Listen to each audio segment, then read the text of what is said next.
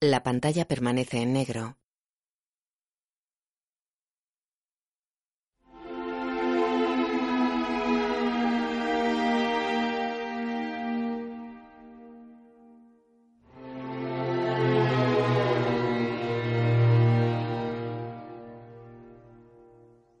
Al amanecer, Jacqueline Kennedy se aleja del mar por un prado. Ronda los 35 años. Tiene melena corta y morena, ojos marrones, la cara ovalada con la mandíbula marcada y la piel clara. Viste una chaqueta fina gris y un pañuelo claro con dibujos en marrón y verde. Camina con gesto triste y los ojos enrojecidos. La imagen funde negro. Sport, Massachusetts, 1963. De día el cielo está despejado sobre una mansión blanca con dos pisos y grandes guardillas. En un salón, Jacqueline mira a través de un ventanal vestida con un jersey beige. Fuera, un taxi amarillo se aproxima a la casa. Gira en una glorieta que hay frente a la entrada.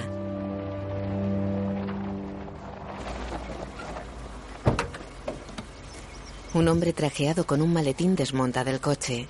Ronda los 45 años. Tiene el pelo corto y moreno y las facciones marcadas. Jackie abre la puerta de la casa. Señora Kennedy, me han dicho que suba. Y mi más sentido pésame.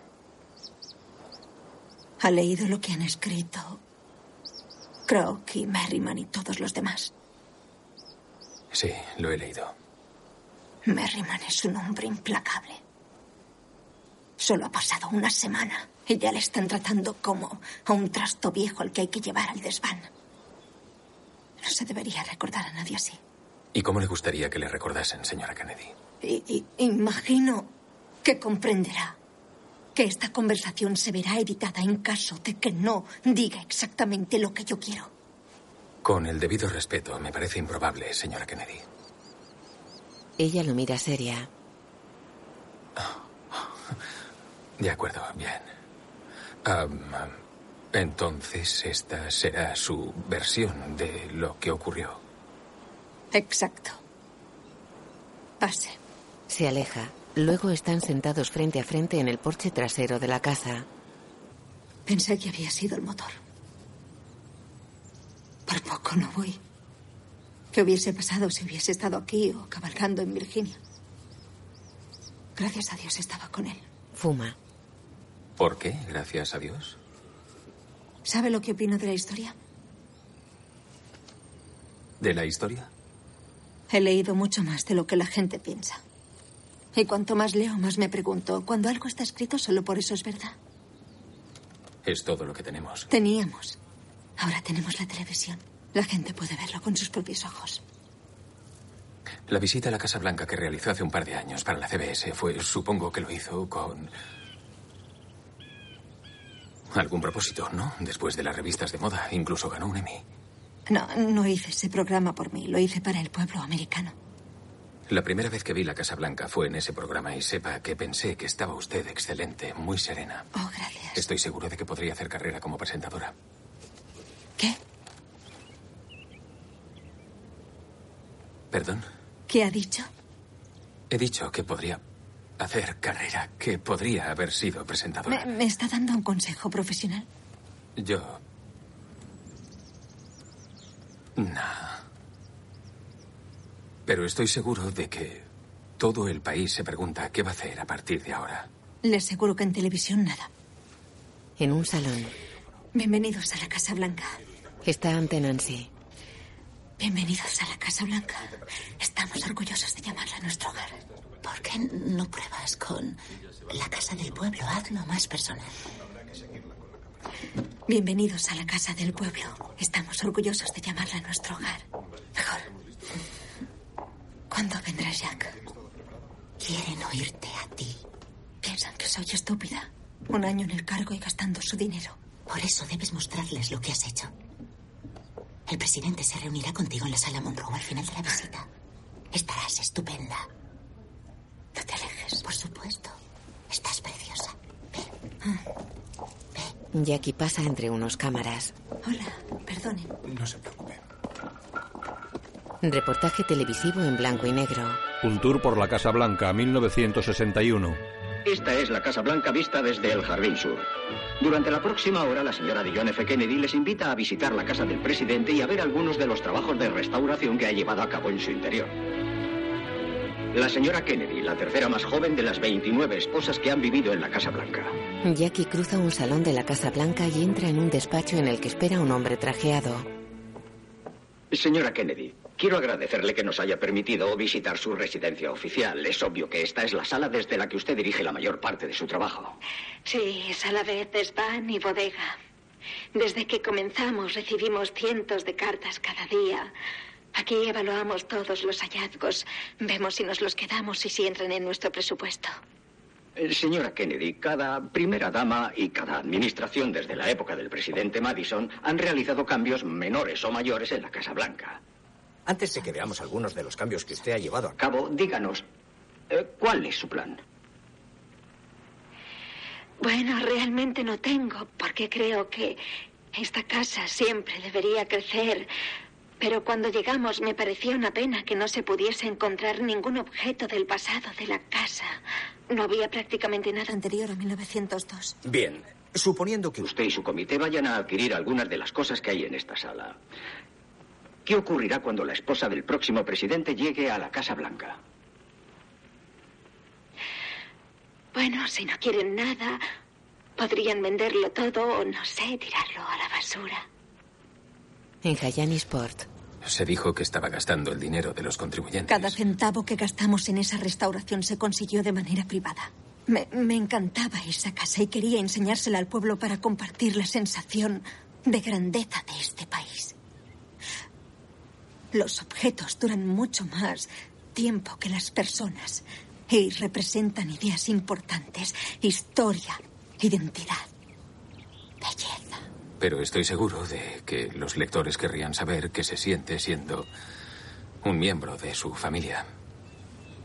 Imagine a un niño pequeño rodeado de todo esto, que pierde a su hermano mayor en la guerra y después él mismo va a esa misma guerra y vuelve siendo un héroe. La gente ve que ese niño, nacido lleno de privilegios, desea sacrificarlo todo por sus ideales en servicio a su nación. Realeza. Hace que parezcan de la realeza. Bueno, para tener una realeza se necesita tradición y para tener tradición, tiempo. Supongo que en algún momento tiene que empezar. Para todo tiene que haber un principio. En el reportaje. Esta es la sala este y prácticamente está igual desde hace 60 años. Todo el mundo la conoce. Es obvio que no ha decidido realizar en ella grandes cambios. No, creo que es muy agradable. Detesto hacer cambios, así que cuando encuentro una sala como esta, es maravilloso. Este piano me hace pensar que, que esta es la parte de la Casa Blanca en la que tienen lugar los recitales de música. Eso es. Este piano fue diseñado por Franklin Roosevelt con águilas como patas. Y este es el lugar donde Pablo Casals tocó para nosotros y donde construimos un escenario para los actores que interpretaban a Shakespeare. Señora Kennedy, esta administración ha mostrado una afinidad particular por los artistas, músicos, escritores y poetas. ¿Es simplemente porque a usted y a su marido les apetece? ¿O cree que hay una relación entre el gobierno y el arte? Eh, Es, es complicado. No, no lo sé. Solo creo que la Casa Blanca se merece lo mejor. En color, Pau Casals actúa en un extremo de la sala este. Docenas de personas vestidas de gala observan sentadas en la otra mitad de la estancia. Jackie ocupa el centro de la primera fila. Ante las cámaras de la CBS. Y si además puedo ayudar a una compañía americana, es algo que me gusta hacer. Y si no, que siempre sea lo mejor. En el concierto mira impresionada al violonchelista. Va ataviada con un vestido largo y liso en verde manzana. Lleva guantes blancos, pendientes de brillantes y los labios pintados de rosa.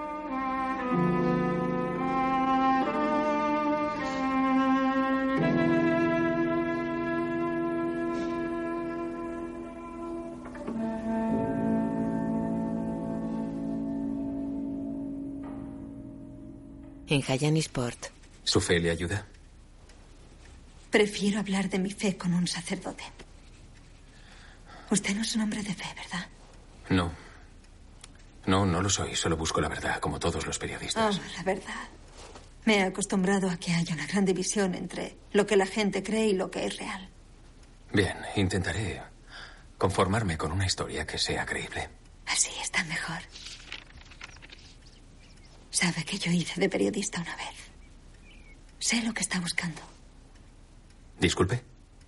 Una explicación minuto a minuto. Es para lo que ha venido, ¿no? Quiere que le describa el sonido que hizo la bala cuando chocó contra el cráneo de mi marido. Queda con la mirada perdida. En un tocador se maquilla ante un espejo. Viste un traje de Chanel con falda y chaqueta rosas en tejido buclé. Estoy muy contenta de estar en el gran estado de Texas, de estar con ustedes y experimentar de primera mano. Lee un papel. La noble tradición española tan arraigada en Dallas.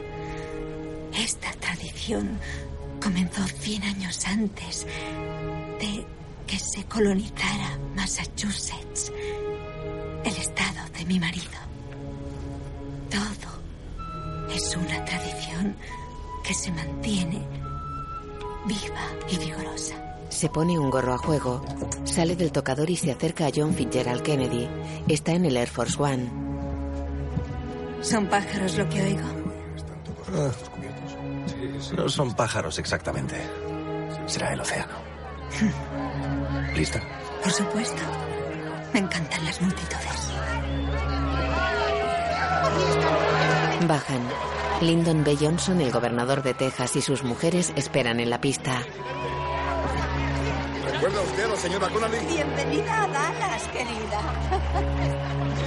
Gracias. Un placer conocerla, señora. Una mujer entrega un ramo de rosas rojas a Jackie. ¿Has visto? Menuda bienvenida. Un placer, muchas gracias. Hola, ¿cómo están? Encantada. Gracias. Jackie mira impresionada a la multitud que los rodea.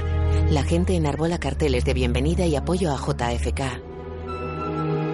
Los Kennedy se acercan a una limusina negra descapotable en la que están el gobernador de Texas y su mujer, en Sport. En el aeropuerto ya hubo una gran comitiva oficial. Mucho calor, como en México o Viena. El sol nos calentaba las caras y yo no podía llevar mis gafas de sol. Jack tenía la mano fuera y veo como un trozo de su cráneo sale disparado. Era de color rosado, no era blanco. Y cae sobre mi regazo. Y hay sangre y su cerebro. Y le llamó Jack. Jack, ¿puedes oírme? Jack, te quiero, Jack. Y su cabeza, su cabeza era tan hermosa. Y su boca era hermosa. Tenía los ojos abiertos. Intenté aguantar la parte superior de su cabeza para que nada saliera. Tenía una expresión maravillosa en su rostro. ¿Sabe? Justo antes de que le hicieran una pregunta, justo antes de responder, parecía desconcertado. Y supe que había muerto. El periodista escribe en un cuaderno. Jackie se enciende un cigarrillo. Señora Kennedy, yo... Ni se le ocurra pensar que voy a permitir que publique eso. Lo mira fijamente y da una calada. ¿Lo ha entendido? Sí, sí, por supuesto, sí, lo entiendo.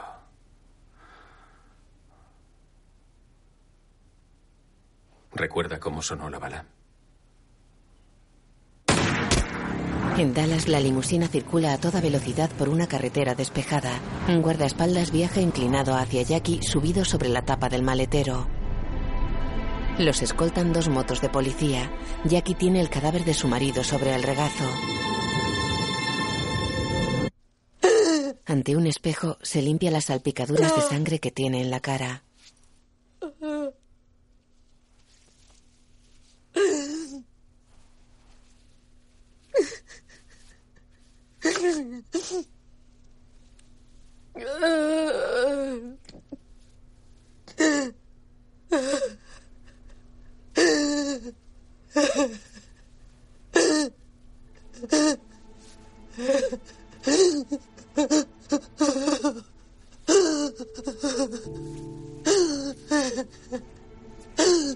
Frota el espejo. Está en el tocador del avión. Señora Kennedy. ¿Está usted bien? Soy Larry. Salgo en un momento. Tómese todo el tiempo que necesite. Ella se frota la cara con las manos. Se enjuga las lágrimas. ¿Te están esperando? En una sala del avión está junto a Lyndon B. Johnson. Juro solemnemente Juro solemnemente que ejerceré fielmente que ejerceré fielmente el cargo de presidente de los Estados Unidos el cargo de presidente de los Estados Unidos y hasta el límite de mi capacidad y hasta el límite de mi capacidad preservar, preservar, proteger proteger y defender y defender la Constitución de los Estados Unidos. la Constitución de los Estados Unidos. Lo juro por Dios. Lo juro por Dios. Estrecha la mano a la jueza. Besa a su mujer. Mira a Jackie y le pone una mano sobre el brazo.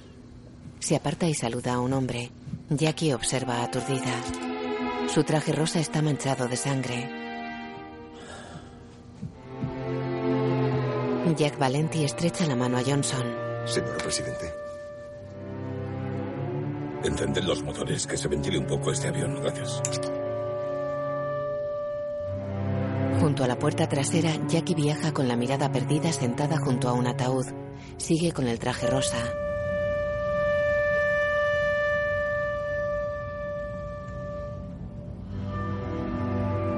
Se acerca a un guardaespaldas.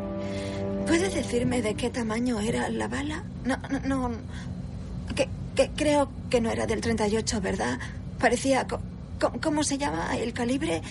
Parecía mayor de esas que usan los soldados o quizá de las que usan para cazar ciervos. Señora Kennedy, no tiene que... Aún, aún no lo sabemos. Necesitamos a los Irish Cadets. Disculpe. Sí, los Irish Cadets para el funeral. A Jack le encantaban. El verano pasado los Señora vio en Kennedy, nos Dublín. ocuparemos de ello. Y a esos gaiteros escoceses de hace poco, que ni- ¿cómo se llamaban? Eran de Black Watch. The Black Watch, eso es, los gaiteros de The Black Watch. Cuando lleguemos, saldremos por la parte trasera. Usted, el presidente. Presidente Johnson, quería decir. ¿Por qué por detrás? Hay prensa en Andrews y por motivos de seguridad. ¿Ahora se supone que debo ocultarme? Ocultarse no. Ah, seguro que a esa gente le encantaría. ¿Cómo se hacen llamar? ¿The Beer Society? No, no pienso. No. No me escabulliré por la puerta de atrás. Saldré por donde siempre todos lo haremos. Me encargaré. Señora Kennedy, en cuanto aterricemos, iremos directamente al hospital para la autopsia. La autopsia. ¿Pero es necesario? Me temo que es obligatorio. ¿Quién lo dice? La ley, señora Kennedy. La mujer de Johnson está con ellos. Eh, ¿Qué le harán exactamente? No lo sé, señora. ¿Qué implica una autopsia? Quiero que me lo explique bien. Quiero saber todos los detalles. Soy su esposa, o lo que sea ahora. Quiero todos los detalles. Van a abrirle de arriba abajo. Querida, traigo a alguien para que te ayude a cambiarte antes de aterrizar. Todas esas cámaras, la gente nos estará viendo. Había carteles de Se Busca por todas partes. Con Jack. Con la cara de Jack. Que vean lo que han conseguido. De noche está sentada con la mirada perdida. Llega un hombre. Jackie. Se abrazan. Él ronda los 40 años. Señora. Hay un coche esperando en la pista para llevarles a usted y a la señora Kennedy a Bethesda. Bobby acaricia el pelo a Jackie. Caminan hacia la parte trasera del avión.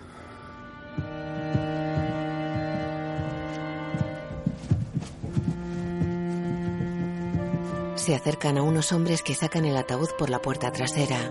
La señora Kennedy y yo iremos con el ataúd en la ambulancia. Valenti quiere saber cómo nos ocuparemos de la salida. ¿La salida? Dice que Johnson quiere hablar con la prensa. Que haga lo que quiera. Yo me voy. Sale con Jacqueline y otras personas a una plataforma en la que está el ataúd.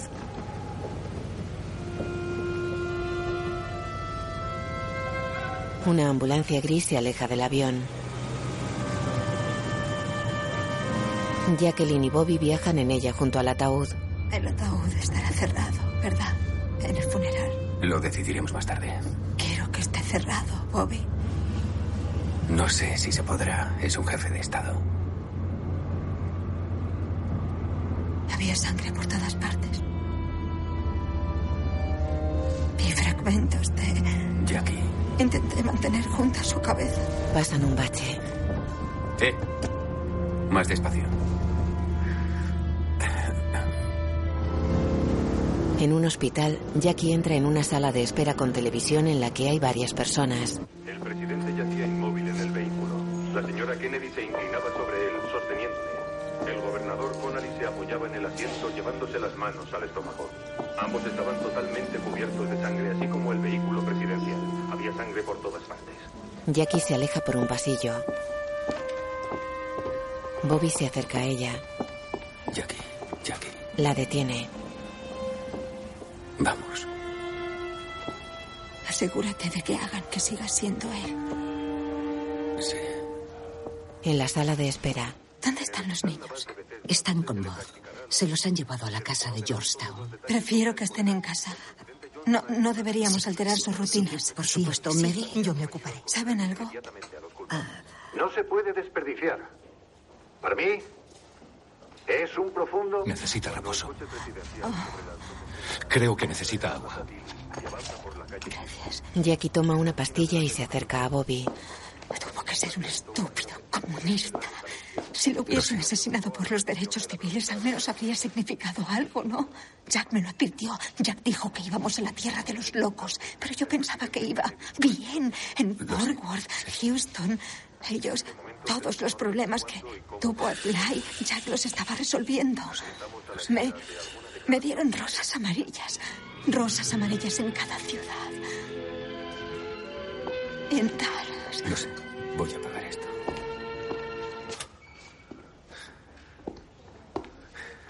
Quieren que mostremos nuestro dolor. Preguntan por los preparativos del funeral. Jackie camina deprisa por un pasillo del hospital. Abre la puerta de una sala en la que se practica una autopsia. Bobby la detiene.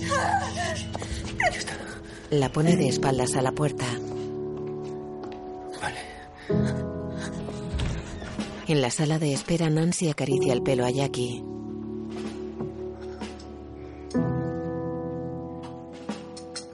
Jackie se aleja. Querida. Jackie y los demás miran la tele. Johnson se ha entrevistado con el secretario de Estado Rusk. Poco después planeó una conferencia con el secretario de Defensa McNamara. Incluso en un momento de dolor como este, la Guerra Fría no permite ni una sola pausa en la supervisión de los asuntos de defensa y política exterior. No hay duda de que McNamara permanecerá en su puesto con el señor Johnson. El nuevo presidente ha... Bobby y Jackie viajan en la ambulancia con el ataúd. Los hombres de Lyndon dicen que le obligué a jurar su cargo en Dallas. El gilipollas tenía prisa y ahora me echan la culpa. El ataúd está cubierto con la bandera estadounidense. Una enfermera viaja con ellos. Jackie abre la ventanilla que los separa del conductor. Perdone, ¿sabe usted quién fue James Garfield? No, señora. A la enfermera. ¿Sabe quién fue William McKinley o lo que hizo? La enfermera niega. Fueron presidentes de los Estados Unidos, asesinados durante su mandato. ¿Y, y Abraham Lincoln sabe, sabe lo que hizo? Ganó la guerra civil. Abolió la esclavitud, señora. Eso es. Gracias. Cierra la ventanilla. Bobby, por favor, diles que quiero libros sobre Lincoln, sobre su funeral. Ambos viajan con la mirada perdida. Ella viste el traje rosa. Frente a la Casa Blanca, una guardia de honor desfila ante la ambulancia. El vehículo para junto a una escalinata. Jackie camina con la mirada perdida por la zona privada del edificio.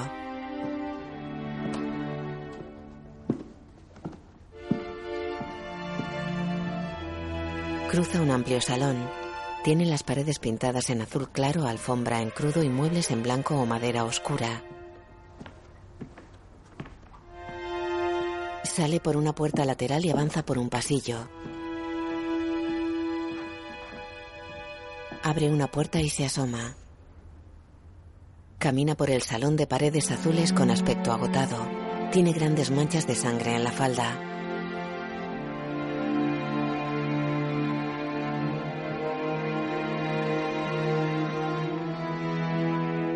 Pasa a otra estancia y entra en una sala de estar. La observa con los ojos humedecidos. Está decorada en tonos blancos.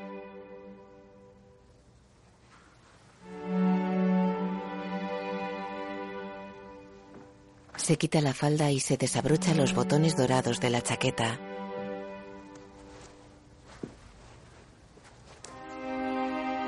Cuelga la falda y la chaqueta en el pomo de una puerta. Viste una combinación negra. Llora mientras se quita las medias ensangrentadas sentada en una silla.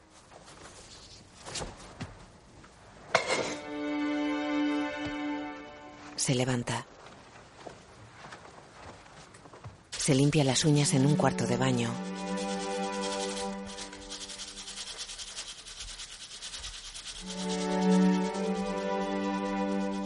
Se ducha. El agua que le cae del pelo está teñida de rojo. Mueve lentamente la cabeza con los ojos cerrados.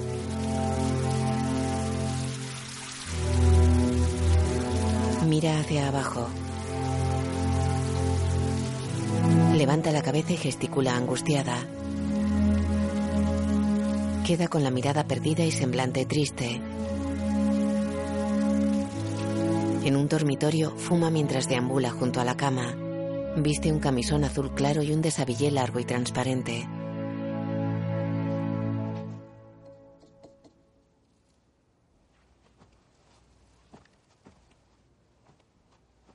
Fuma en la cama tumbada boca arriba con los ojos cerrados. De día en Hayani Sport, el periodista y Jackie están sentados en un salón. En algún momento tendrá que contar algo personal. La gente no parará hasta que lo haga. ¿Y si no lo hago, interpretarán mi silencio como ellos quieran? Frunce el ceño, los labios tensos. Contiene las lágrimas, pero no puede ocultar su ira. La mayoría de los escritores quieren ser famosos. ¿Usted quiere ser famoso? No, estoy bien como estoy, gracias. Debería prepararse. Este artículo va a llamar bastante la atención. Oh, ¿y tiene algún consejo para mí? Sí.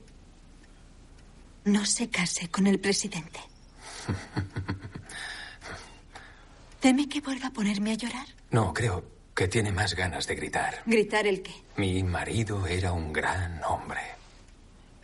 En la Casa Blanca, Bill muestra planos y láminas a Jackie. El cortejo fúnebre de Lincoln salió de la Casa Blanca, recorrió la avenida Pensilvania hasta el Capitolio y al día siguiente volvió a la Casa Blanca para llegar hasta St. Matthews, una procesión larga y solemne. Fue un día soleado de primavera. Solo se repartieron 600 entradas, pero miles de personas abarrotaron las calles y las azoteas. Ciudadanos, senadores, congresistas, diplomáticos, oficiales, todos con sus uniformes de gala. Le muestra una fotografía. Old Bob, el caballo de Lincoln, llevaba un cobertor negro con borlas blancas. Encapuchado, el reverendo Henry Brown le guiaba e iba a la cabeza de una procesión de una milla de longitud. Siento que Jack está enfadado por todo esto. Observa la foto. Aquí estamos gastando dinero en todas estas tonterías.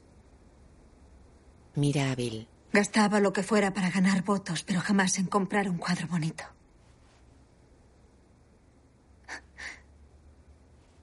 Ya no tenemos que preocuparnos por eso. Él aparta la mirada. Tiene que salir bien, Bill, tiene que salir bien. Tiene que ser hermoso. ¿Les has dicho que necesitamos un coche de caballos? Tenemos que desfilar con Jack. Todos. Un largo y hermoso cortejo fúnebre que todo el mundo recordará. Señora Kennedy, no tiene que hacerlo. ¿El qué? De hecho, no creo que le permitan desfilar por las calles. El mundo se ha vuelto loco. Coja a sus hijos y desaparezca. Refúgiese en Boston y no mire atrás. Señora Kennedy. Los niños están despiertos. Están jugando en el cuarto de Caroline. Jackie se acerca a ella. Ambas visten de negro. ¿Cómo voy a hacerlo? Oh, querida. No importa lo que les digas. Abrázales y diles que todo irá bien. Salen juntas del despacho. Nancy le coge una mano y la acompaña hasta un cuarto en el que dibujan un niño y una niña. Una mujer con bata blanca está con ellos. Mami, ¿por qué vas vestida tan rara? Porque ha ocurrido algo muy triste. Y cuando ocurre algo triste hay que vestirse así. Mami, ¿dónde está papi? Papi no volverá a casa. ¿Por qué no? Papi ha tenido que ir a ver a vuestro hermano Patrick. Al cielo. ¿Por qué? Porque yo estoy con vosotros.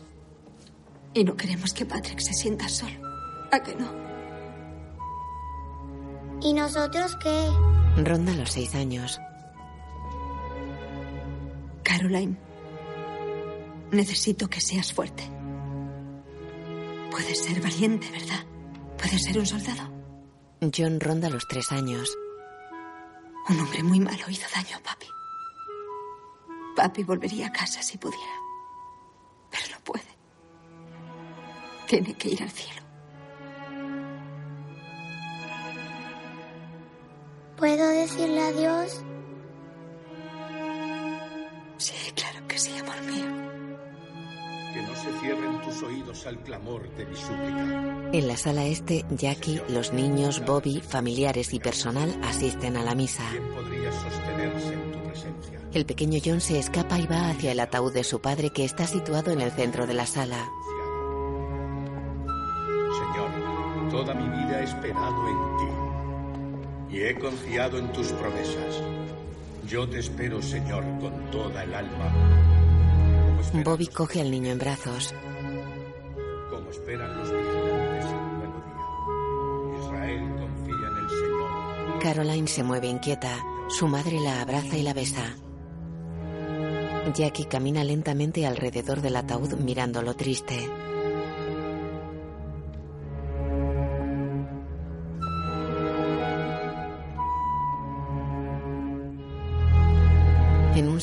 Con Bobby y otras mujeres. Ha sido una misa hermosa. Disculpadme. Madre, Jackie. Se acerca a Jack Palenti. Jackie está con su suegra. ¿Has comenzado con la lista de invitados del entierro? ¿Con qué? Tienes que reducirla al mínimo. Querida, es imposible que toda esta gente quepa en Brookline. Valenti. Señor Kennedy, tenemos que hablar del funeral.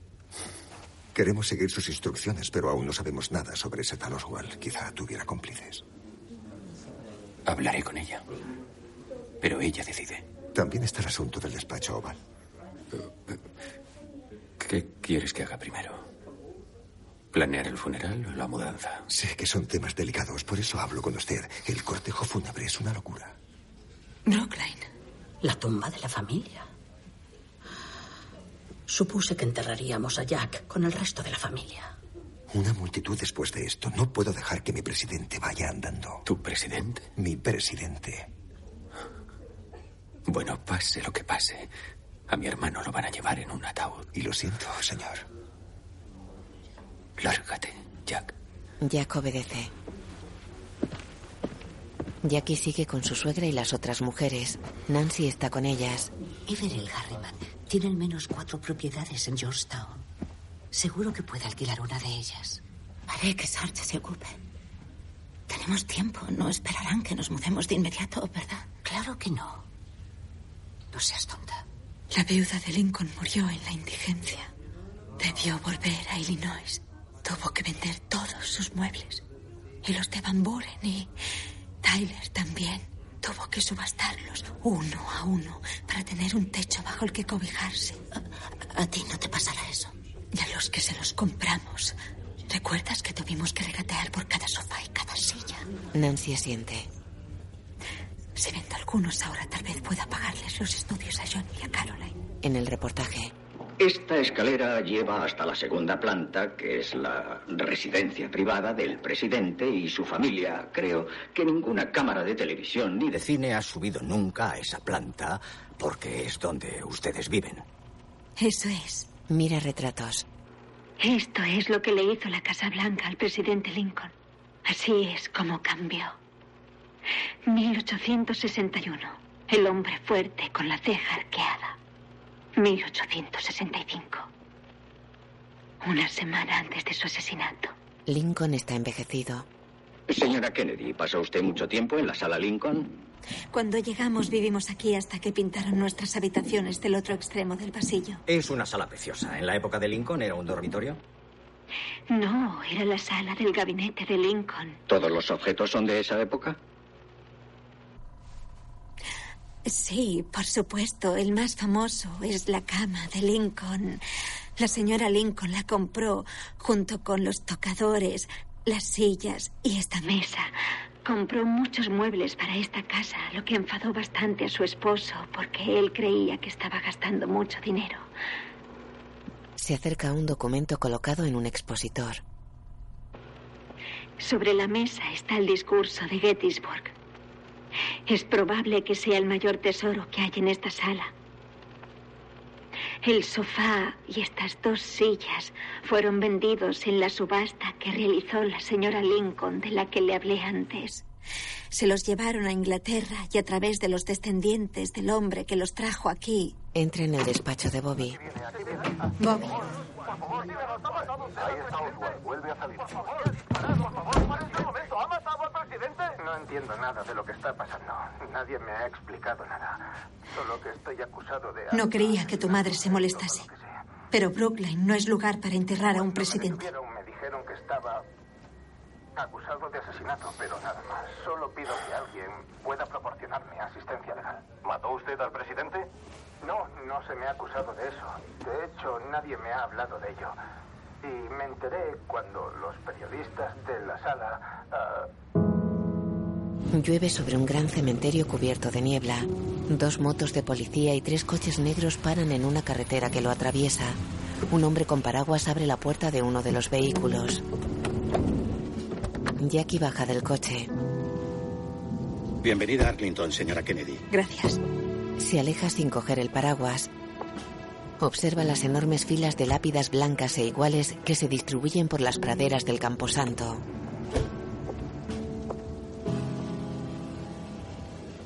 Camina con Bobby y otros hombres. La tercera opción está justo ahí, en la parte inferior de la colina.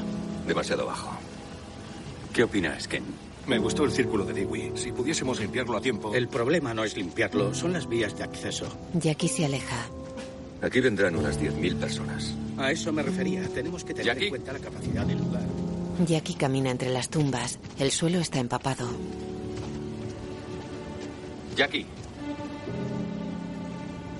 Ella avanza mirando alrededor. eh, Bobby la alcanza. Camina compartiendo su paraguas con ella. ¿a dónde vamos? No lo enterraremos en cualquier sitio. Se merece algo mejor. Lo entiendo. Ella da un traspié. ¿Estás bien? Tengo los zapatos llenos de barro. Los demás los siguen a pocos metros de distancia.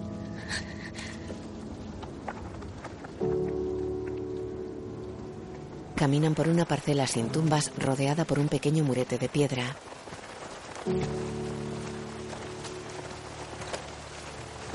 El encargado del cementerio clava una estaca de madera en el suelo. Jackie se acerca a él. Arranca la estaca y se aleja mirando alrededor.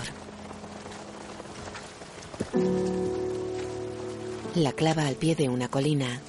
Bobby se acerca a Jackie y la cubre con el paraguas. Sobre la colina se alza la Arlington House, con fachada similar a un templo dórico griego. Jackie camina con su cuñado entre las tumbas. Deberías hablar con un sacerdote.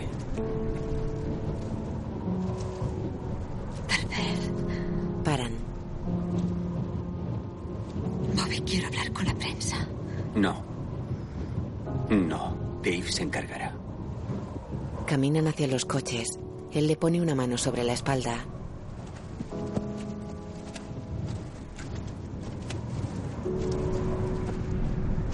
En Hayani Sport, Esa misma noche, Bob McNamara dijo que nos compraría una casa en Georgetown.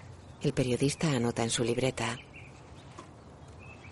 Pero ni siquiera tenía pertenencias. No tengo pertenencias, ni siquiera tengo un hogar. ¿Y esta casa? Esta es muy fría. Podría encender la chimenea, invitar a alguien. Las fiestas que organizaba en la Casa Blanca nunca se había visto nada igual. Conciertos privados con artistas, amigos, bebiendo champán, cantando. ¿Sugiere que organice una fiesta? No, ahora no, obviamente, no. Yo, yo solo quería decir que usted ya había llenado de vida antes una casa vacía. Esa casa no era mía. Y esta tampoco lo es. Nada es mío. No puedo quedarme nada. Abandonar esa casa debió de resultarle muy difícil. La primera dama siempre debe estar preparada para hacer las maletas. Es inevitable. Está con Bobby en una terraza de la Casa Blanca. Hemos instalado a casi toda la familia.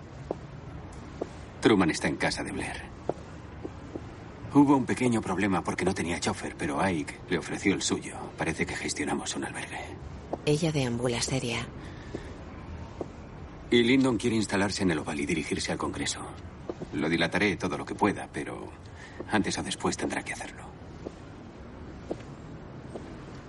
Les preocupa el cortejo al aire libre. Creen que hay riesgos. Jackie, Se pone ante ella. creen que puede ser peligroso. Tienen miedo. El Departamento de Estado está evitando que asistan dignatarios extranjeros. Hay ocho manzanas hasta St. Matthews. Demasiado camino para ir a pie entre la multitud. Demasiadas azoteas y ventanas. Ella se aparta. Gira hacia él. Bobby es nuestra última oportunidad. Tenemos que desfilar con él. Él le pone una mano sobre el hombro. De noche, ella está sentada en su cama con la mirada perdida. Sobre la mesilla hay una botella de vodka casi vacía. Camina en bata por el salón de paredes azules bebiendo de un vaso.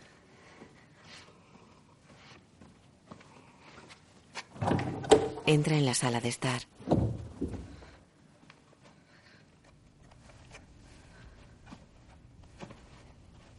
Da la luz.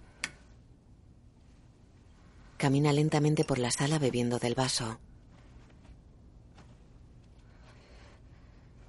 Pone un disco en un gramófono. Se aleja con el vaso. Gira pensativa hacia el gramófono. La corona lo ha dejado claro. El tiempo debe ser perfecto durante todo el año. Jackie cruza un par de puertas y vuelve al dormitorio. En julio y agosto no hará demasiado calor y hay un límite legal para la nieve. En Camelot, Sentada en un tocador, Jackie se pone un collar de perlas ataviada con un vestido rojo. Camina por la sala Lincoln fumando con la mirada perdida. En su dormitorio se pone un vestido corto negro. En un despacho mira un muestrario de telas. En un vestidor se llena el vaso de vodka. En un gran comedor se sienta a la cabecera de una larga mesa y apura una copa de vino. En su dormitorio se pinta los labios con los ojos enrojecidos. Camina por el salón de paredes azules ataviada con un vestido largo negro. Mira una sala custodiada por dos guardaespaldas. En su dormitorio se pone el collar de perlas con dificultad. En la sala de estar recoge fotos enmarcadas ataviada con un vestido azul. Coge botes de pastillas de una cómoda. Sentada en un sofá, coloca las pastillas sobre una mesa y toma algunas con vodka. Se pone un reloj de oro. Fuma tambaleante ataviada con un vestido verde y guantes de satén. Se quita un guante. Camina por el despacho oval con un vestido negro de manga larga. Se sienta en el sillón del presidente y anota en un cuaderno que hay sobre el escritorio. Llora con la mirada perdida reclinada en el sillón. Sencillamente no existe un lugar más agradable para ser feliz eternamente que aquí, en Camelot.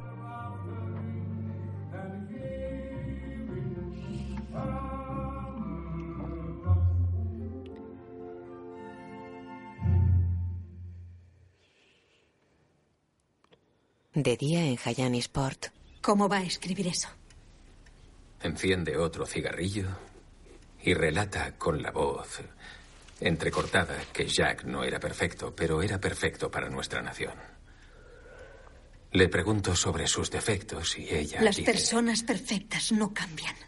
Jack cada vez era mejor, más fuerte.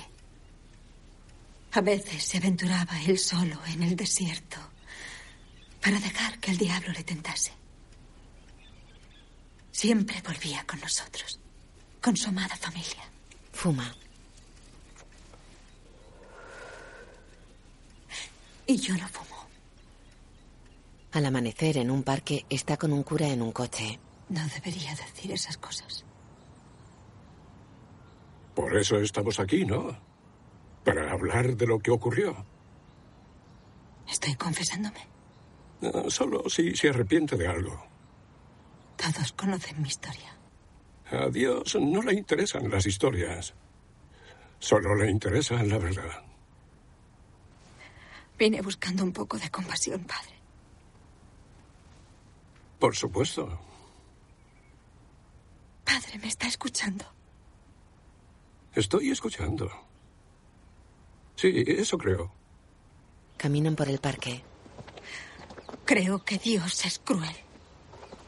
Te adentras en terreno pantanoso. Dios es amor. Y está en todas partes. Estaba en la bala que mató a Jack. Por supuesto. Está ahora en mi interior. Sí, claro que lo está. Pues parece que le gusta mucho jugar a esconderse todo el tiempo. El hecho de que no le comprendamos no es divertido.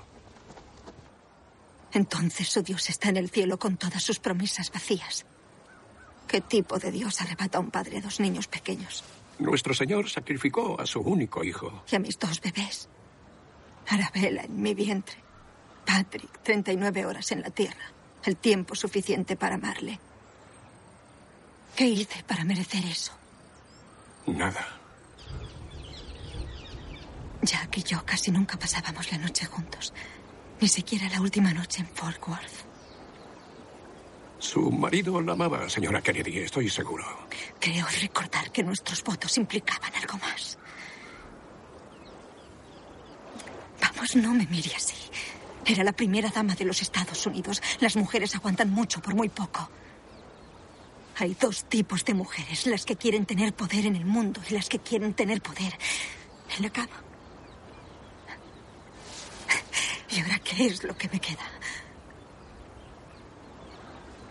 ¿Qué, qué cree que sienten los hombres cuando me ven? Tristeza. Compasión. Deseo, tal vez. Aún es joven, señora Kennedy. Antes solían sonreírme.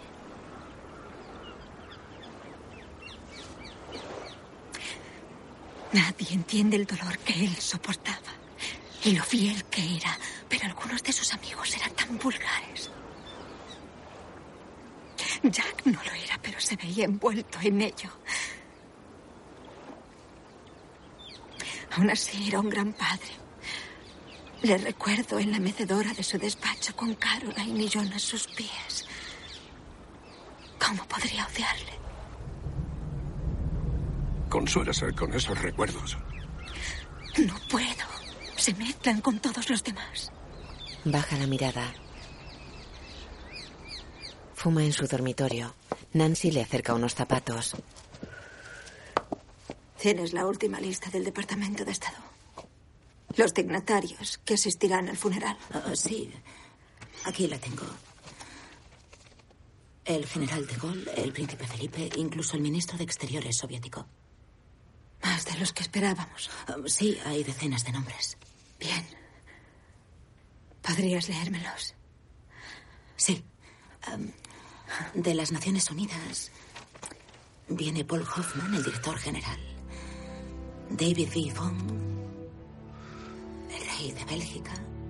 De Dinamarca, el príncipe George. De Bulgaria, el viceprimer ministro. El primer ministro de Canadá, Lester B. Pearson. De Austria, el canciller. No sé, creo que deberías probarte otra cosa. Jackie se probó un velo negro. Se abrazan y Nancy le acaricia el pelo. Nancy, llevamos mucho tiempo juntas, ¿verdad? Sí. Antes me preocupaba que tuvieses celos. No, no digas eso. No, tú nunca hiciste nada para que yo me sintiera así. Pero me preocupaba después de casarme con Jack, después de ganar las elecciones. Ahora, en cambio, parece ridículo que cualquiera. que cualquiera tenga celos de mí.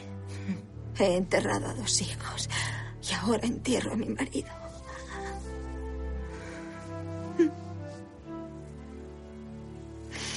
Sabes, estaba celosa. Del vestido que llevaste en Viena. Sé, que ahora es difícil imaginarlo, pero aún tienes toda la vida por delante. Nancy, dices cosas horribles. Horrible, horrible lo que dices. Pero es cierto. Se abrazan fuerte. Lo siento. Lo siento. ¿Qué vas a hacer ahora? Oh, me quedaré contigo. ¿No vas a irte? No voy a irme, no tengo a dónde ir. Los niños tienen suerte de tener. No, en absoluto, no la tienen. No tienen suerte. Tengo miedo. Tengo miedo, tengo miedo. Lo sé. Lo sé. En el Capitolio, donde se instalará la capilla ardiente del presidente durante el resto del día. Tras salir de la Casa Blanca, se pronunciarán eh, tres discursos cortos y varias declaraciones. Pronto supongo, antes de que se permita En al cualquier público momento. entrar a ver el cuerpo. Conectamos con Dallas, Texas. Tom Pettit. Señor Oswald, sigue negando que mató al Ahí presidente. está, fuertemente Está siendo escoltado. trasladado en estos momentos. ¡Quieto, quieto! ¡No se mueva! Le han disparado, le han disparado, han disparado a Lee Oswald.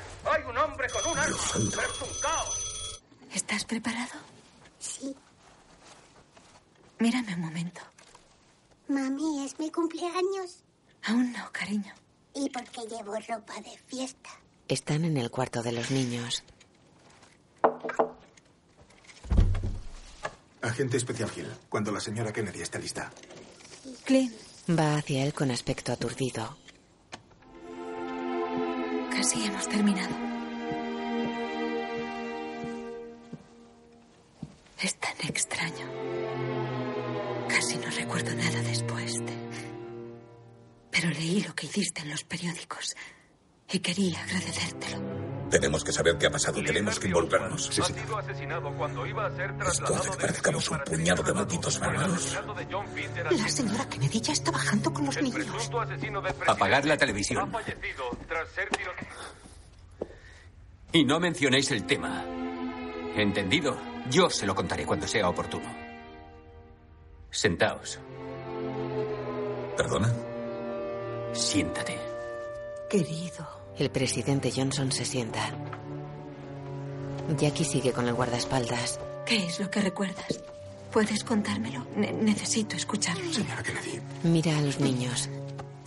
¿Cómo pesas? cuando escuché el primer disparo estaba a 10 metros. Y cuando pude ver el coche presidencial... Señora Kennedy, Continúa. tenía que llegar para interponerme entre usted, el presidente, y el tirador. ¿Quién fue? ¿Fue ese tal Oswald? Eso creen. Tengo que hablar con él. Ah, Tengo que hablar con él. No, no estoy seguro, la verdad, señora Kennedy.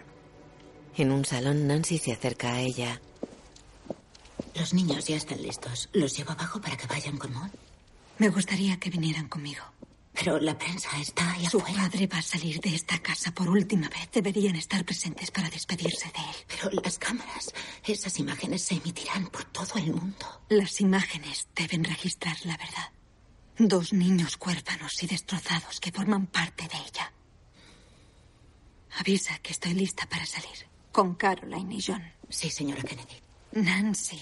Sí. Ya no soy la primera dama. Llámame Jackie. Lo haré. Jackie se acerca a los niños. Ya está, cariño. Caroline. Mira, aquí ¿Estás lista, pequeña? Mi chica valiente. Vamos. Oh, John, John, John, John. Ven con mami. En Hyannisport. Tranquilo. Aprecio mi privacidad. Siempre lo he hecho. Sin embargo, algo parece cambiar en los días posteriores a... ¿En qué sentido? Antes del funeral, el día que trasladó el féretro al Capitolio. Bueno, todo el mundo pudo ver a sus hijos en primera plana. ¿Qué está usted insinuando? ¿Que me aproveché de ellos? No, no, en absoluto. Yo solo... En la puerta principal de la Casa Blanca, ¡Presenten! ¡Armas! Jackie baja la escalinata de acceso con los niños cogidos de la mano. Tras ellos van Bobby, Lyndon B. Johnson y su mujer. Dos limusinas negras se incorporan a una marcha militar que acompaña al féretro de Kennedy. En una de ellas, Jackie observa a los miles de personas que flanquean la avenida por la que avanzan. Esboza una sonrisa.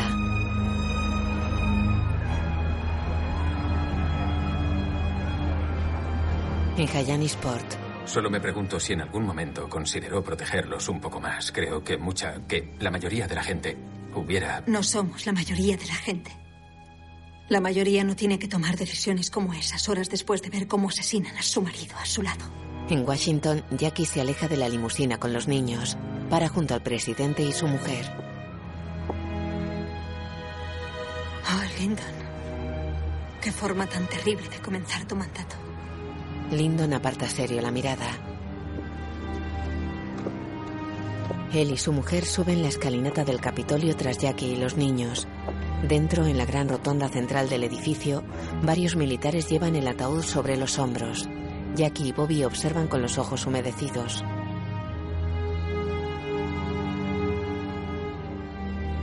En Hyannisport, Está diciendo que fue un error. No. Claro que no. en el Capitolio, Jackie se acerca con Caroline al ataúd. Se arrodillan y apoyan la cabeza en él.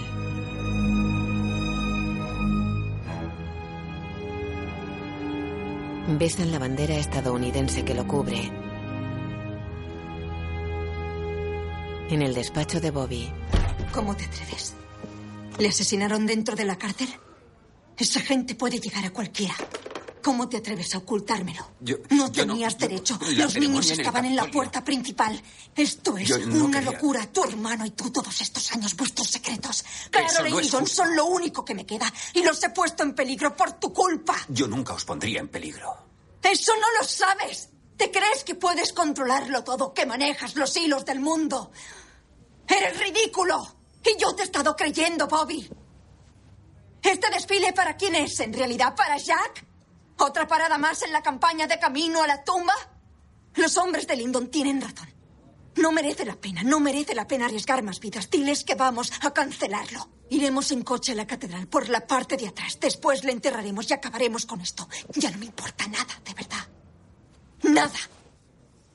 Yo nunca os habría puesto en Ya sé que crees que no soy más que una damita estúpida. Escúchame. Ya no necesitas protegerme. Yo nunca os habría puesto en peligro. Tú no sabes nada. se va. Camina con el cura por el parque. Paso las noches despierta.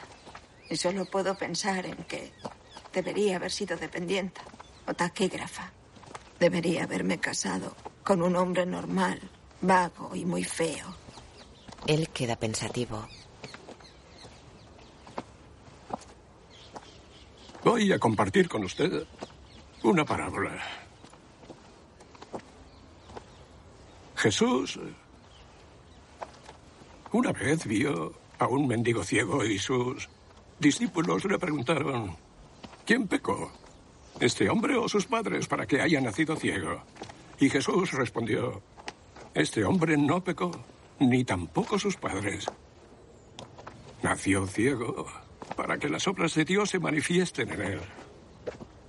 Dicho esto, untó con lodo los ojos del ciego y le dijo que se lavara en el estanque de Siloé.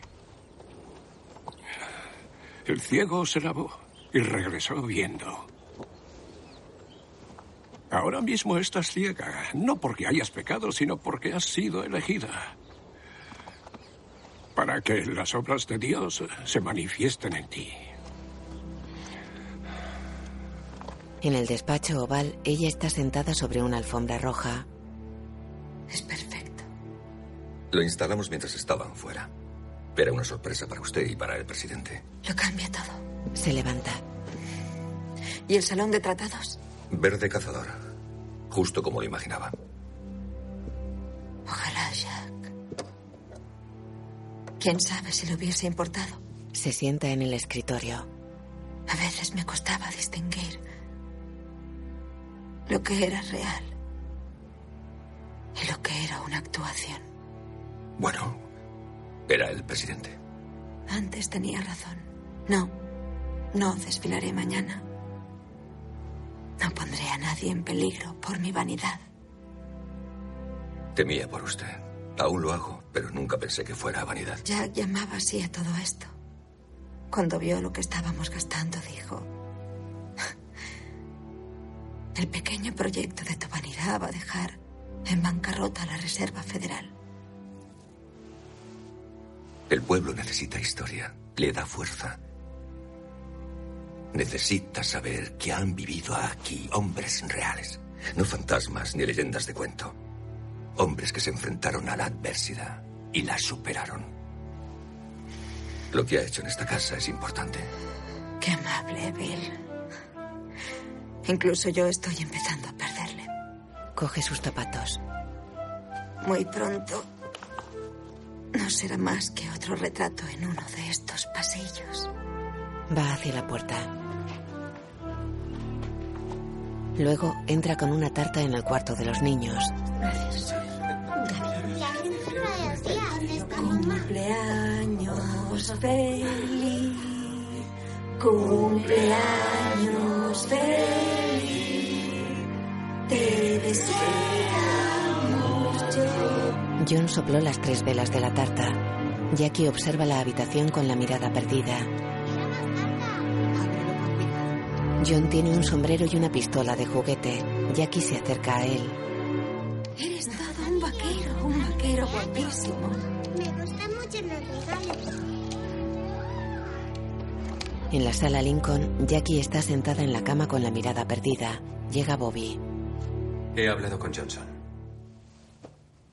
Mañana se están ocupando. Todos iremos en coche. No habrá cortejo. Lo siento, Bobby. Él camina por la sala. ¿Crees que la viuda de Lincoln lo sabía? ¿El qué? Que construimos un monumento a su marido. Mira un cuadro de Meritod. ¿Por qué es tan tranquila esta sala? Tranquila. No lo sé. Cada vez que paso por esta sala me recuerda que el 1 de enero de 1863, un hombre corriente firmó un documento y liberó a cuatro millones de personas de la esclavitud. Así que... No pienso en ella como tranquila, sino como un lugar co- con una profunda historia. Y es una pena que la nuestra se haya ido a la mierda. Bobby, Él cierra. ¿Qué? Bobby, no seas grosero. ¿Qué hemos logrado? ¿Eh? No somos más que unos privilegiados, ¿verdad? ¿No es lo que somos? Bobby, Porque dime, ¿qué, qué- qué hemos conseguido realmente?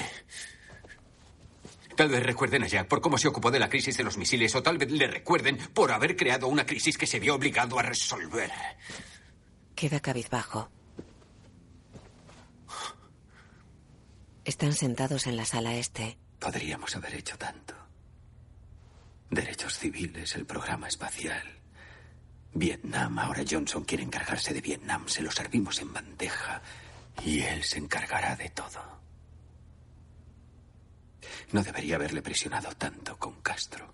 No puedes hacerte esto, Bobby. ¿A ti qué te pasa? Se levanta. ¿Cómo que qué me pasa? La historia es dura. No hay tiempo. Somos ridículos. Mírate. Se aleja. Para. Lo siento. Se va. Ella lo sigue con la mirada. Jackie camina por los salones privados mientras unos operarios guardan objetos en cajas de cartón. En el despacho oval, mira cómo recogen las pertenencias de su marido. Un operario coloca una mecedora sobre un soporte. En su dormitorio, Jackie camina con la mirada perdida llevando un jarrón de porcelana. Dos hombres embalan sus pertenencias. En el cuarto de los niños, Jackie tira muñecas en una caja de cartón. En el vestidor, saca algunos de sus trajes de un armario y los mete en una caja. Se acerca al armario con los ojos llorosos y coge dos chaquetas. Precinta una caja.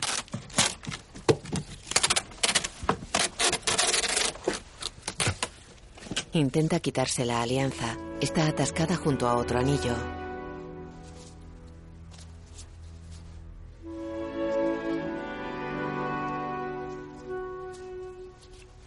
Toma unas pastillas en el cuarto de baño.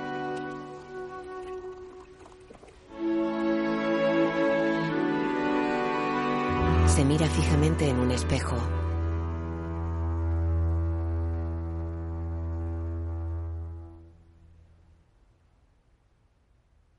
Entra en el antiguo despacho de Bobby. En él, Jack Valenti vacía unas cajas. ¿Qué te parece tu nuevo despacho? Señora Kennedy, pase. Perdone, señora, solo hacía mi trabajo. Por supuesto que sí. Recuerdo cuando ganamos las elecciones. Fue abrumador. Estamos bien. Ahora todo el mundo está pensando en usted. Oh, muy amable por tu parte. He venido para hablar de lo de mañana. El fiscal general me comentó que deseaba una ceremonia más modesta. He cambiado de idea. Disculpe. Que he cambiado de idea. Haremos el cortejo y yo iré andando hasta la catedral con el féretro. Bueno, aunque pudiésemos continuar con los preparativos, seguro que comprenderá que el servicio secreto tiene sus reservas. ¿Y el presidente Johnson? Al presidente Johnson le encantaría satisfacer todos sus deseos, pero yo tengo que ocuparme de su seguridad. El país no soportaría otro golpe así. Si pasara algo. Aunque está claro que si de él dependiese, haría todo lo que estuviese en sus manos para consolarla. Entonces, ¿quién está al cargo, señor Valentí? Supongo que ya sabrá que mañana esperamos a cerca de 100 jefes de Estado. 103. Sí, seguro que está en lo correcto. Y sospecho que todos tomarán sus propias decisiones. ¿Basándose en qué? Hay mucha información clasificada sobre la que no puedo entrar en detalles.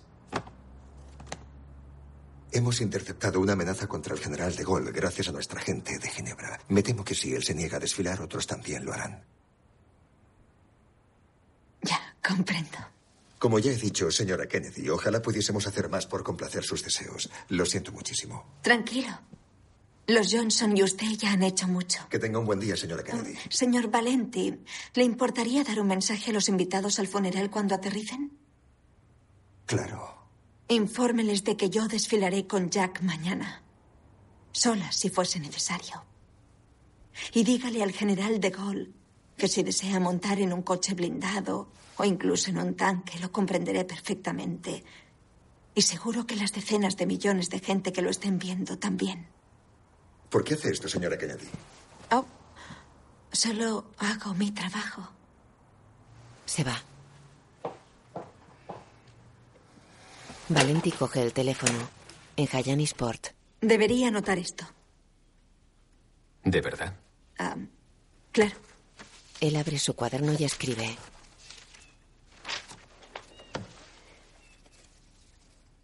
A todos nos recordarán después de nuestra muerte. Los presidentes vienen y van.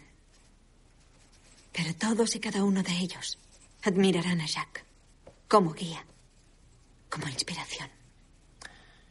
¿Qué diría aquellos que dicen que no se lo merecía? A esa misma escala. Fue un gran presidente, pero, por ejemplo, no ganó una guerra civil. Fue el funeral de un presidente de los Estados Unidos. Su marido conducía coches, no montaba a caballo. Sí, y debería haber tenido más, muchos más caballos, más soldados, más lágrimas, más cámaras. Él aparta las manos de la libreta. Imagino que no permitirá que escriba nada de esto, ¿verdad? No. Porque yo no he dicho eso. Quizá Jacques no tuvo tiempo suficiente para derrotar al comunismo. Pero creo Ah, recordar Con el que- debido respeto, usted estuvo en el centro de todo, señora Kennedy. E imagino que es imposible tener ningún tipo de perspectiva desde su posición, pero puedo asegurarle que fue un espectáculo. El ataúd de John Fitzgerald Kennedy viaja en una carreta tirada por tres parejas de caballos blancos. Pasan ante la puerta norte de la Casa Blanca. Jacqueline y Bobby observan la comitiva desde la escalinata de acceso. Tras ellos están Ted Kennedy y el presidente Johnson con su mujer. Jackie viste falda, chaqueta, guantes y velo, todo en negro. Un soldado pasa tirando de un caballo sin jinete. Tiene silla de montar negra con un sable colgado de ella. Jacqueline y Bobby encabezan a pie la marcha tras el cortejo militar. Soldados con traje de gala montan los caballos que tiran de la carreta. El ataúd está cubierto con la bandera estadounidense. Jackie camina con la mirada perdida y la cara cubierta por el velo.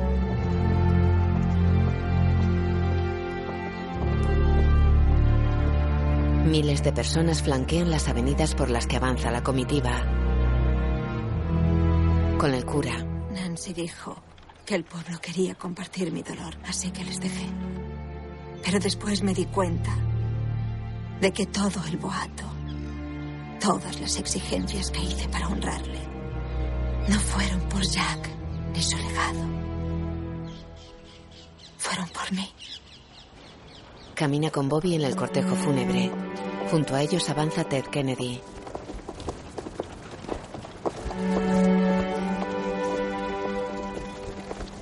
En los laterales de la calle, varios soldados vestidos de gala saludan militarmente al paso de la comitiva. Un abanderado marcha tras el ataúd. Lo sigue el soldado que tira del caballo sin jinete.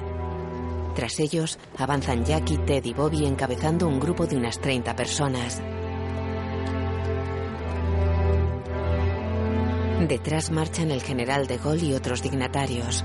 Tras ellos avanza una limusina negra en la que viajan los niños. John va de pie mirando por una ventanilla. Un grupo de gaiteros participa en la inmensa comitiva. Con el cura, La noche antes de trasladar el ataúd al Capitolio le escribí una carta. ¿Sabe lo que escribí? Que quería morir. Lo comprendo. ¿Seguro? Seguro. A menos que esté pidiéndome permiso. Solo las personas vulgares y autoindulgentes se suicidan. No, solo esperaba que si desfilaba por la calle junto al cadáver de Jack, tal vez alguien sería tan amable para hacerlo por mí. Delante del mundo entero. Vida famosa, muerte famosa. Pero nunca quise tener fama. Solo me convertí en una Kennedy. en el funeral, camina junto a Ted y Bobby.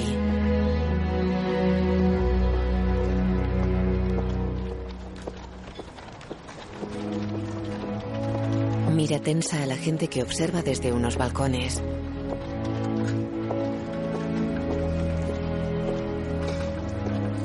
La comitiva tiene varios kilómetros de distancia.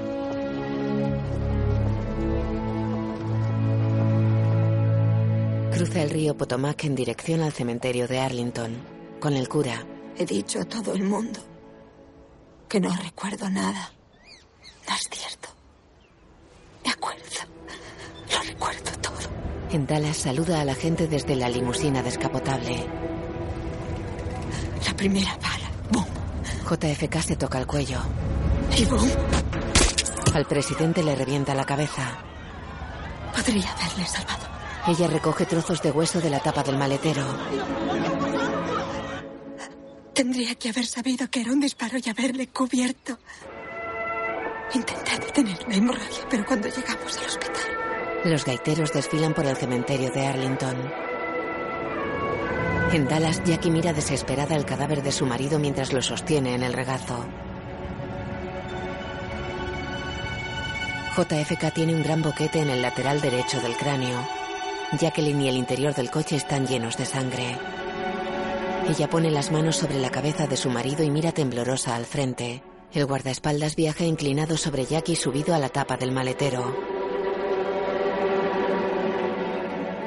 En el cementerio de Arlington está de pie con la mirada perdida, con el cura. Esa noche y cada noche después recé para morir. ¿Por qué Dios no me permite estar con mi marido? En Arlington, nueve soldados transportan el ataúd. Vamos a pedir a Dios que lo mismo que estamos aquí reunidos, podamos continuar en la vida, en la tarea de cada día. Los soldados pliegan la bandera que cubría el ataúd. Jacqueline y Bobby observan a pocos metros. Jackie sostiene la bandera. Permanece con el velo sobre la cara y la mirada perdida. Se intercalan imágenes de la limusina circulando a toda velocidad por una carretera despejada.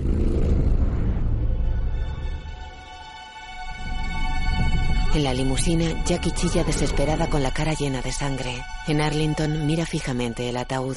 Está colocado sobre una fosa.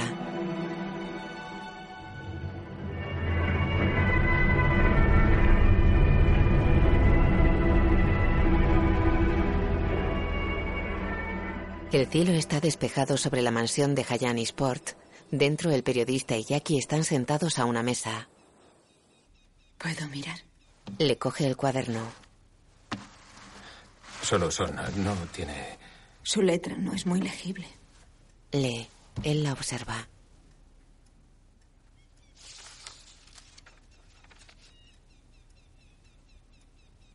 Camina de un lado a otro mientras ella anota en el cuaderno.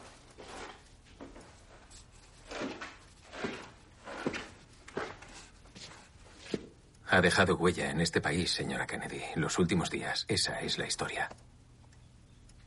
Perder a un presidente es como, como perder a un padre, y usted fue como una madre para todos nosotros. Esa ya es una gran historia.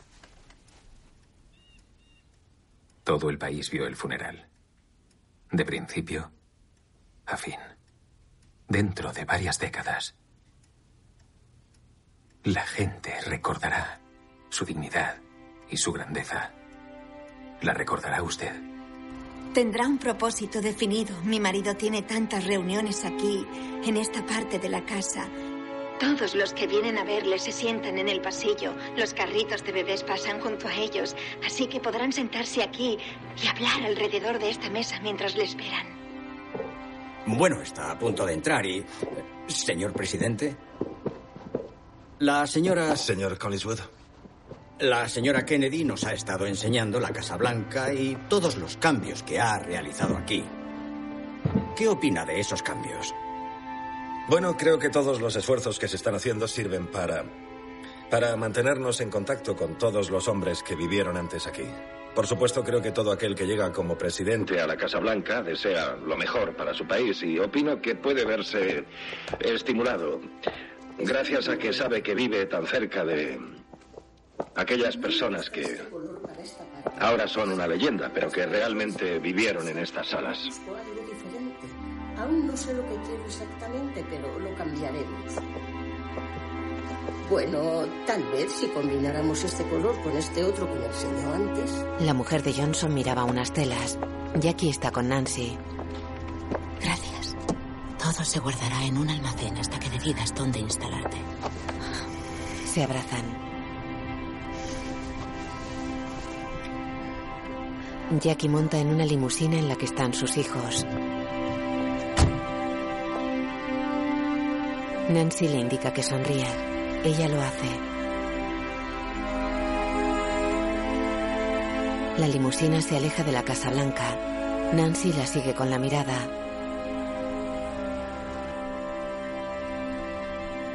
En Sport. Una última cosa. Es la más importante de todas. Cada noche antes de acostarnos escuchábamos un par de discos en un viejo gramófono. Su favorito era Camelot. ¿El musical? Ah, me avergüenzo de mí misma. Siempre que Jack citaba algo era griego o romano. Y la última canción de la cara B de Camelot es lo único que no me quito de la cabeza. No olvidemos que por un breve y resplandeciente momento existió Camelot. En la Casa Blanca se celebra un baile. En off. A Jack le encantaba la historia. Gracias a ella se convirtió en lo que fue. Imagínese a un niño con escarlatina leyendo libros de historia en la cama. El rey Arturo y los caballeros de la mesa redonda. De eso trata Camelot. De hombres comunes juntándose para luchar por un mundo mejor. No me malinterprete, Jack no era ingenuo. Pero tenía ideales y podía conseguir que otros también creyeran en ellos. En Sport. ¿Permanecerán esos ideales? Seguro que sí. Por supuesto, habrá grandes progresos y otros grandes presidentes. Los Johnson han sido muy generosos conmigo. Pero no habrá otro Camelot. No habrá otro Camelot. Con el cura. ¿Por qué está aquí en realidad? Porque necesitaba hablar. Dice que cada noche reza por morir. Que sus hijos no le sirven de nada. Solo desea estar con su esposo, pero no es a usted a quien voy a enterrar. Hay un momento de búsqueda de significado en el que uno se da cuenta de que no hay respuestas. Y cuando uno llega a esa terrible e inevitable conclusión, hay que aceptarla. Acabar con uno mismo. O simplemente dejar de buscar.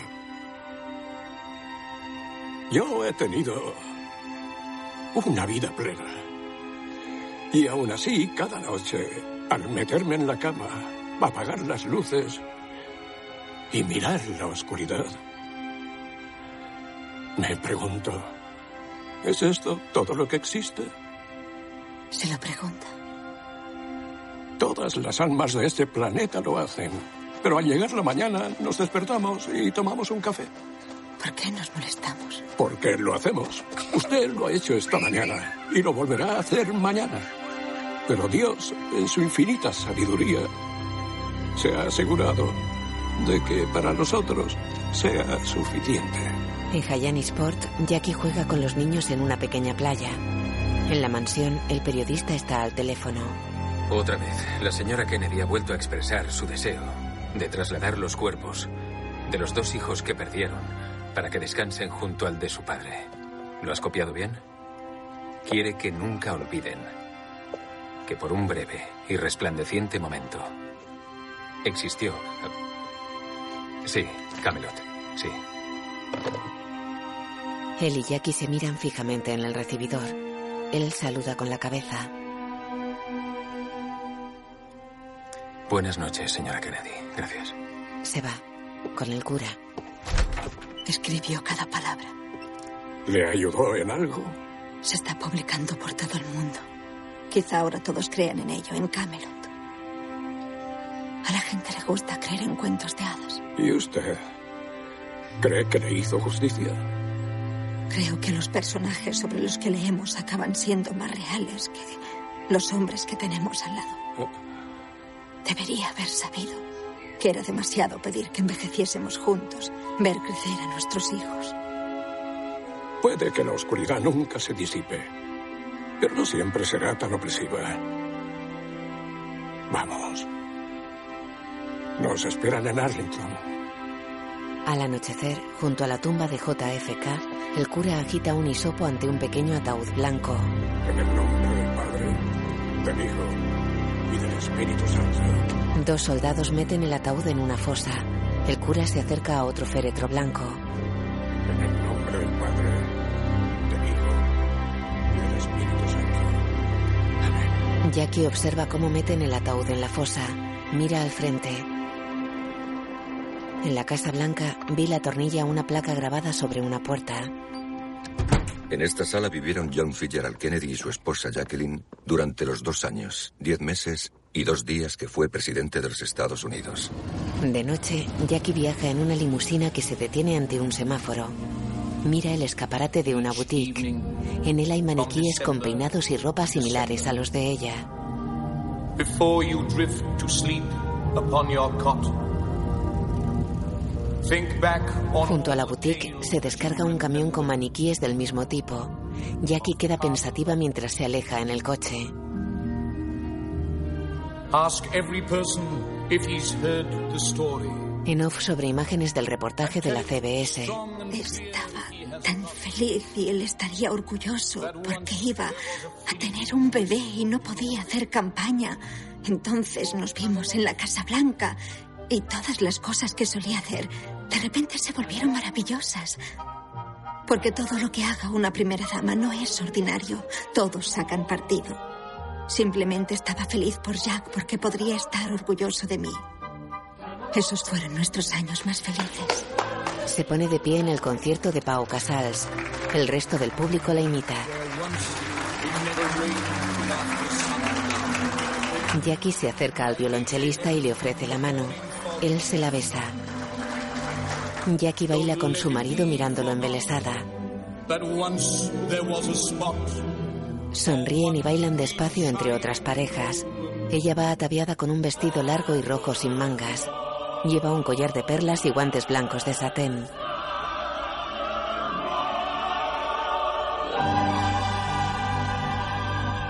Jackie apoya la cara en el hombro de John.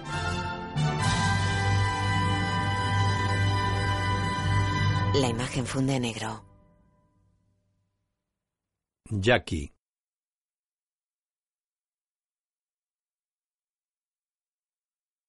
Dirigida por Pablo Larraín. Escrita por Noah Oppenheim.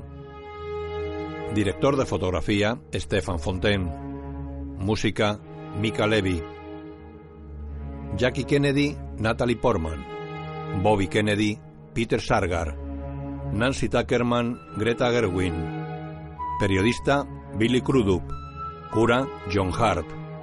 Bill Walton, Richard E. Grant. John Fitzgerald Kennedy, Caspar Philipson. Lyndon B. Johnson, John Carroll Lynch. Lady Bird Johnson, Beth Grant. Jack Valenti, Max Casella. Rose Kennedy, Georgie Glenn. Gobernador Connally, Craig Setchler. Guión audiodescriptivo en sistema UDESC, escrito y sonorizado en Aristia Producciones.